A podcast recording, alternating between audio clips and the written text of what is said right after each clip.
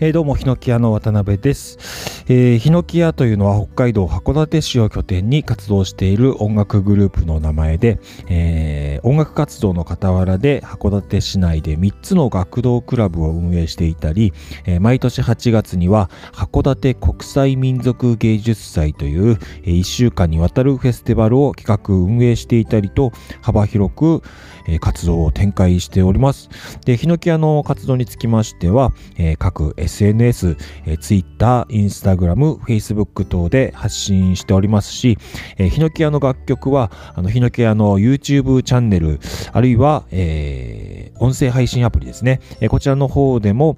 えー、アップされておりますので、えー、ぜひチェックしていただいて、えー、これフォローしていただくとね、大変嬉しいです。えー、どうぞよろしくお願いいたします。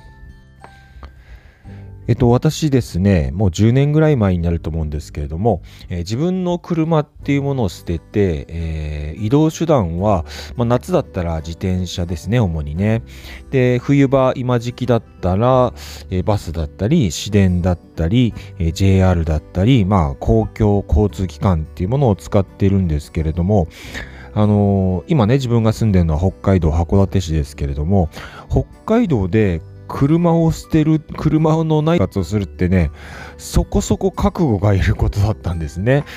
あのー、本当ね、交通の便っていうのが良くなくって、特に、まあ、自分がね、あの、自分の職場が、今はちょっと移転して、少し、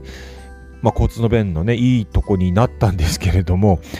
まあ、以前、その車をね、えー、捨てた時期、まあ、10年ぐらい前には、かなり交通の便の良くないところに、えー、仕事場があって、でね、ほんとね、あのー、悩みましたね。相当な覚悟が 必要だったんですよね。車を捨てるっていうことでね。で、北海道基本的にそうだと思いますね。あの、車のない生活ってなかなか考えにくいような環境でね。うん。で、あのー、本当相当な覚悟、本当に大丈夫だろうかっていうね、あの覚悟を持って車を捨てたんですけれども、これがすごいね、自分の肌に合っていたというか、むちゃくちゃ、こう、快適になったんですよね。うん。で、まあ、車を捨ててから、すごく思ったのが、あ、自分にとってはね、あの、あこんなに車ってストレスだったったんだなっていうね、うん、まずあの、第一に、その、ね、経済的な事情もありますよね。もう、とにかく車ってね、何かとお金がかかるので、うん、そこはすごく楽になったっていう部分もあるし、あとは、あのー、駐車場問題ですね。例えば、あのーこう行きたいお店とかね、ここう車を運転してて、あれ、こんなとこにお店ができたんだ、ちょっと寄ってみたいなと思っても、駐車場がなかったりね、いつも駐車場が、ま、満車だったりね、そんなことがあったりとかあるんですけど、まあ、これがね、あの自転車だったり、徒歩だったりすると、であ、ここ気になるお店ができたんだって言ったらね、ひょいってこう、寄ったりできるんですよね。で、それがすごく快適というか、もう好きなとこに入れるみたいなね、駐車場の心配をしなくていいっていうのが、こんなに、こう、気楽なことなんだなっていうね、感じ思いましたね。あとはね、あの、歩いて、まあ自転車もそうですけどね、こう、自宅にね、夕方帰っているとい、いろんなとこから晩ご飯の匂いがしてくるんですよね。あ、今日はこのうちカレーだろうかとかね。えー、あ、焼き魚の匂いがするとか。結構ね、車で移動してると、あんまり感じないですよね。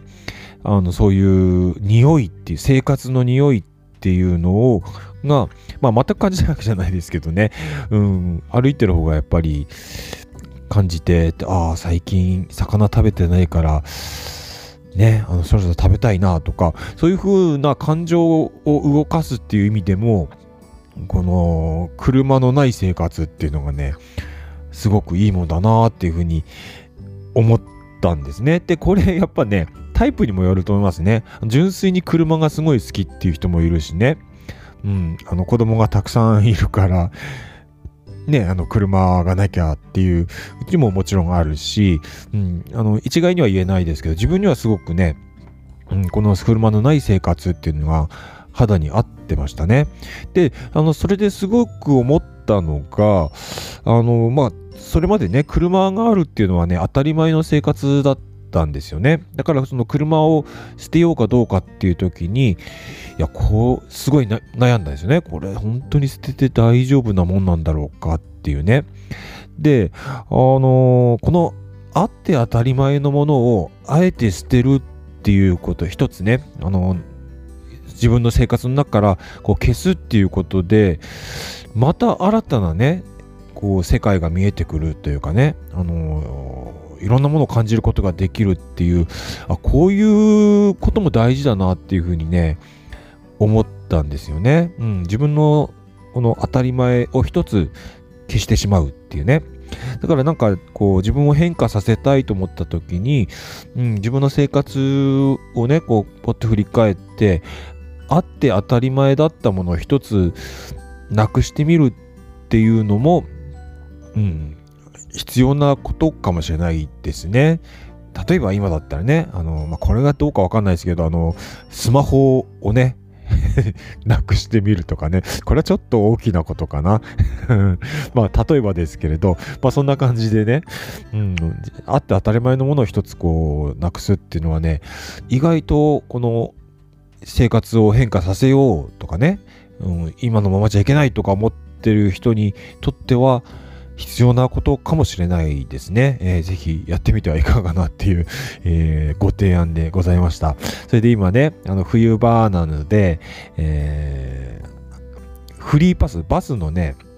市内フリーパスっていうものがね、1ヶ月、まあ、定期みたいなもんですね。1ヶ月で1万2000円かな。えー、それを今ゲットトしてるんですけれども、あのー、これをゲットするとね、すごくこう、行動範囲が広がるんですよね。うん、あの夏場だったら自転車でね、函館も、ま、そこそこ広い街なので、うん、あの、あんまり遠くにはね、ちょっとめんどくさいなとかいうことあるんですけども、このフリーパスを持つことでね、あの、函館市内路線バスの旅ができるんですよね。うん、だから、今日もね、あのお休みなんでね、えー、この後どっか行ってこようかと思うんですけども、この市内路線バスの旅もね、意外とこの旅心を慰められるというかね、えー、今あのコロナの影響でなかなか旅にも出れないですけれども、この路線バスを乗り継いで函館市内をこううろちょろするっていうのもね、ちょっと小旅行な気分でね、楽しかったりするんですよね。うん。えまあ、函館はね、もう観光の街なんで、もうちょっと離れたとこ行くと温泉があったりとかね、あの飲食店もいろいろあるし、まあ今あまりね、うろちょろするなって言われてるご時世かもしれないですけれども、まあもろもろ対策を取った上ですね、えー、今日も午後から、えー、午後、うん、そうですね、えー、この後、函館市内うろちょろしてこようかなと思っております。えー、最後までお聴きいただきましてありがとうございます。えー、冒頭ではね、ヒノキ屋の各 SNS のアカウントを、え、ご紹介しましたけれども、えー、私渡辺個人のアカウントっていうのもね、各 SNS あります。えー、Twitter、Instagram、Facebook すべてあります。でね、えー、こちらの方、えー、渡辺のしょうもない日常とかね、えー、いろいろ、あの、トロしておりますので、えー、こちらもぜひね、チェックしていただけたらなと思います。えー、Twitter の方がね、えー、ひろ、アットマーク、ひろし75鍋、えー、こちらの方でね、えー、ツイッター、あとインスタグラムもそうですね。で、インスタの方はね、あの、あんまりこう写真が得意でないのでね、ちょっと鈍いかもしれないですけれども、えー、ツイッターの方、ぜひですね、フォローしていただいて、えー、まあ、ヒノキ屋の情報もね、えー、リツイートしますんで、えー、チェックしていただけたらと思います。あと、Facebook もね、Facebook がね、多分一番面白いかなと思うんですけどね、こちらの方も気軽にフォローしていただくとね、えー、嬉しいなと思います。えー、それではまた時間のある時にひょこっとアップしたいなと思います。最後までお聴きいただきましてありがとうございます。以上、ヒノキ屋の渡辺でした。それじゃあまた。